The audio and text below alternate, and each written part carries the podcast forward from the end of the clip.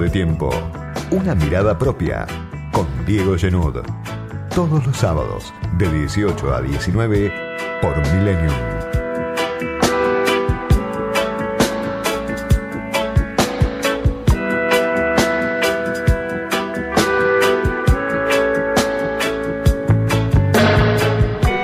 Sigue siendo la pandemia el tema central para la Argentina, para la Argentina en el año electoral, porque si uno va siguiendo el día a día de la peste y va contando, advirtiendo, notando cómo sigue pegando, tantos meses después, un año y dos meses después, un año y tres meses después del inicio de la pandemia, de aquel encierro estricto que ordenó Alberto Fernández en marzo de 2020. Bueno, ahora estamos, seguimos todavía atravesando el peor momento. El peor momento tantas veces anunciado, el peor momento que muchas veces creímos iba a ser eh, durante 2020, cuando imaginábamos que 2021 iba a ser distinto, iba a arrancar distinto. Bueno, estamos llegando ya a la mitad del año con una cifra escalofriante, que son 80.000 muertos. Difícil de dimensionar. Si uno sale por un momento de la pelea cotidiana, de la confrontación, de la vorágine, del sálvese quien pueda, del intento individual y colectivo que se hace en la Argentina por sobrevivir a esta larga crisis a la que se le sobreimprime una pandemia que deja 80.000 muertos. Argentina cerró 2020 con 43.163 muertos. Esa era la cifra del 31 de diciembre, 43.163 muertos. Y va camino a duplicar esa cifra en apenas seis meses. Por eso decimos sigue el gobierno de los Fernández en el peor momento. En una situación que, si uno revisa el presupuesto que presentó Alberto Fernández, Cristina Fernández, Martín Guzmán sobre todo en el Congreso, era una situación no contemplada por ese presupuesto que recortaba a la mínima expresión el gasto COVID. Llegan informaciones, por supuesto, del gobierno nacional que cada día reporta el número de muertos, días con más de 700 muertos, una cifra también inconcebible quizá hace un año, días con más de 40.000 contagios en todo el país y no solo en el AMBA, también en Córdoba, también en Santa Fe, también en Tucumán, también en Mendoza, también en Neuquén. No es solo el territorio de Rodríguez Larreta y el territorio de Kisilov, también el de Schiaretti, también el de Gutiérrez, también el de Suárez, también el de Perotti no distingue la pandemia, no toma en cuenta la polarización y arrasa con todo. Cifras que, además de las que da el gobierno nacional, uno puede mirar las cifras que da el sector privado también,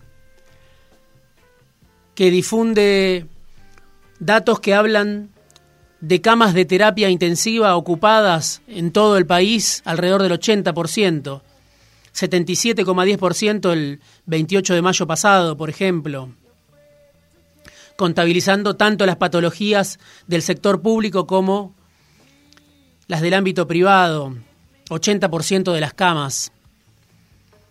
Y otra vez la pregunta, por la falta de oxígeno, por la falta de camas, lo sabe cualquiera que tuvo que internar a algún familiar en la capital federal y lo derivaron a la provincia de Buenos Aires, o que lo tuvo que internar en el conurbano y tuvo que dar vueltas en busca de un hospital, de un sanatorio, de una cama. En ese contexto es que el gobierno libra la batalla por las vacunas hoy. En ese contexto dramático de 80.000 muertos es que el gobierno encara el año electoral con la prioridad de vacunar a la mayor parte de la población. También un operativo de vacunación, como varias veces lo dijimos acá, que llegó mucho más tarde. De ahí uno supone el presupuesto optimista de Guzmán, que no contemplaba IFE, que no contemplaba ATP, que no contemplaba ningún paliativo, o muy pocos paliativos para los sectores perjudicados, sacrificados durante la pandemia. La batalla por las vacunas, que está librando el gobierno con la oposición, por supuesto, no solo pasa en la Argentina esto, de más está decirlo. La batalla por las vacunas es la batalla también por el sentido, es la batalla por el poder en el año electoral. Porque así como la oposición denuncia y denuncia y denuncia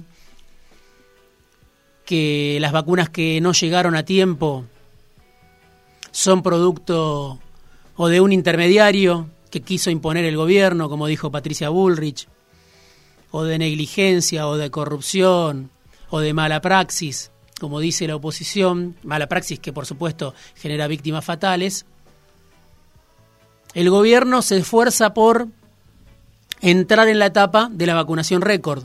Hay que mirar nomás Axel Kisilov, que se propuso en estos días vacunar un millón de personas en apenas 10 días, los primeros días de junio. Axel Kisilov, el gobernador del territorio donde se libra otra vez, por lo menos para el peronismo de Cristina, la madre de todas las batallas. El gobierno quiere llegar a 25 millones de personas vacunadas, al menos con una dosis para las elecciones. Y se apuesta que los sobrevivientes de esta pandemia se inclinen por el gobierno en las elecciones, que van a ser finalmente en septiembre. Es el día a día de esa batalla cotidiana, una batalla cotidiana que solo en cierta medida se corresponde con la que libra la mayor parte de la población. La batalla cotidiana entre el gobierno y la oposición, la oposición que culpa a Hugo Sigman, el dueño de AstraZeneca, por las vacunas que ahora sí están llegando, tarde, pero están llegando que señala Marcelo Figueiras, el dueño de Richmond, que va a fabricar Sputnik en la Argentina, que insiste, como dijo Bullrich, con que hubo un intermediario que quiso poner el gobierno para contratar a Pfizer. La oposición que funciona como embajadora de Pfizer en la Argentina. Todo esto en medio de la campaña, en medio de los muertos, en medio del drama. Y junto con las apuestas frustradas del gobierno, está también, como el propio gobierno dice, el operativo de vacunación más importante de los últimos años.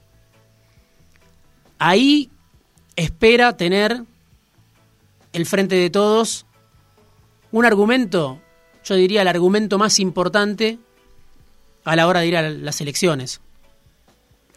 Cada persona vacunada piensa en el frente de todos puede ser alguien que valore de manera positiva la gestión Fernández en este año largo, excepcional, un año malo, muy malo, y no solo por la pandemia, sino también por la crisis económica que no afloja.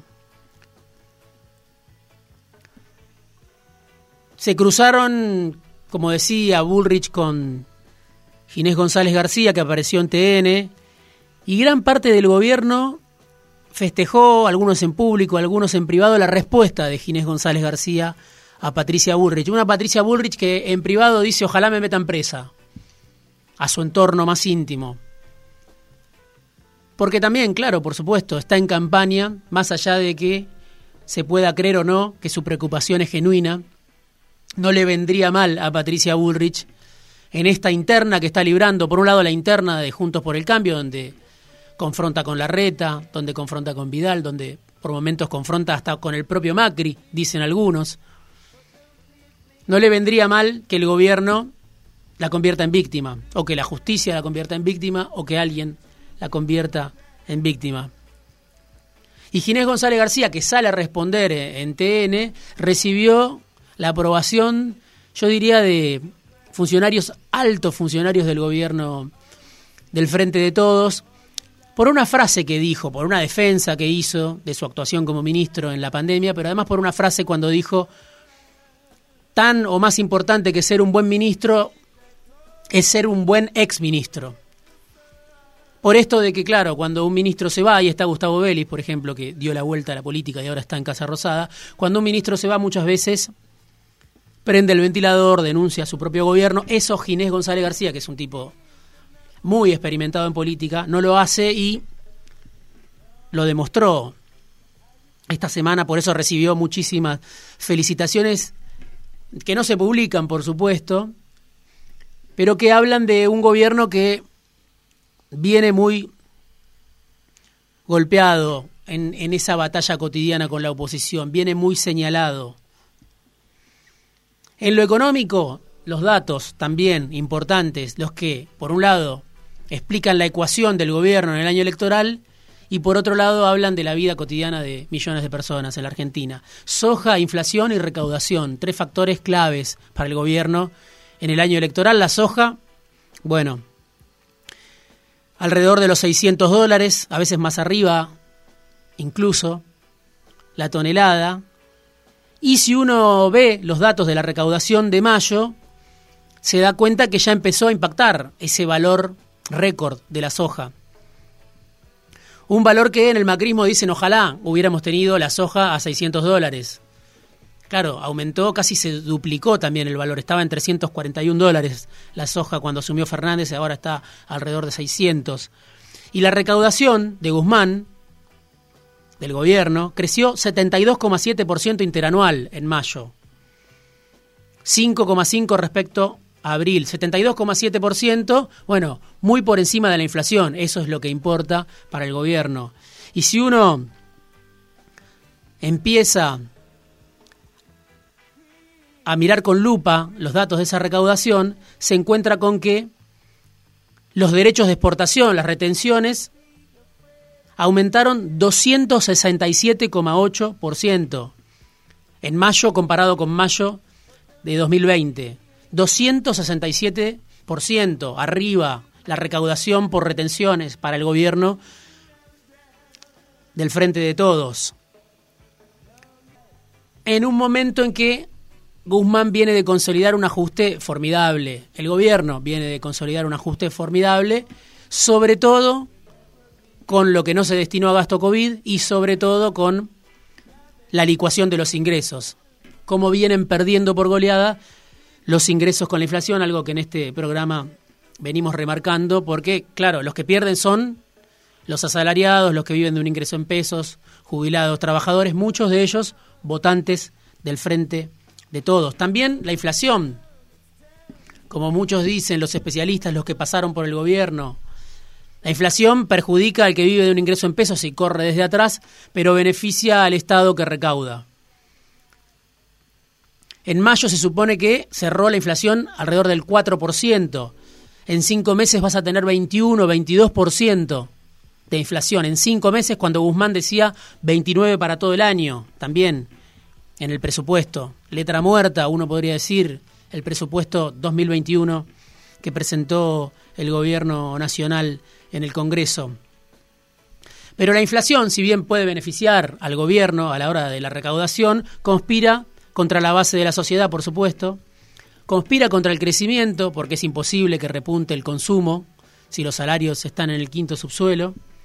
Y finalmente uno puede decir, y esto lo ve, creo yo, con mucha claridad Cristina, la vicepresidenta, finalmente conspira contra las propias chances electorales del gobierno.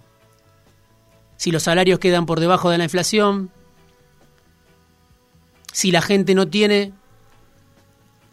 para llegar a fin de mes, muchos, la mayoría, votantes del Frente de Todos, si muchos no pueden acceder a los alimentos o no pueden comer carne como quisieran, las veces que quisieran al mes, si no puede una mayoría de la población acceder a eso, a lo que el viejo cristinismo, kirchnerismo, los había acostumbrado. González Fraga podría decir, los mal acostumbraron, pero lo cierto es que está esa memoria que contrasta muchísimo con el presente que le toca vivir a millones de personas. Siempre lo mencionamos, porque me parece que es una cifra que casi, por lo menos el gobierno no debería olvidar nunca. 19 millones de personas bajo la línea de la pobreza, según el INDEC. Y en ese contexto de licuación de los ingresos, de ajuste sobre los ingresos, que lleva adelante el gobierno del Frente de Todos, aparecen las paritarias de los trabajadores sindicalizados, de los sindicatos más fuertes, que empiezan a perforar el techo que quería Guzmán. Camioneros está pidiendo 45% para este año. Peajes está pidiendo 45%. Bancarios, que había cerrado en 29%, está pidiendo reabrir paritarias antes de fin de año, por supuesto.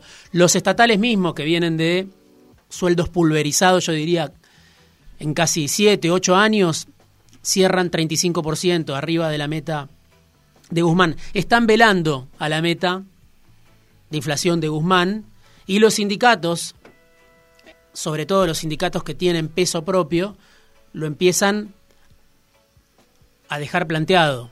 La inflación, por supuesto, nadie espera que sea del 29%.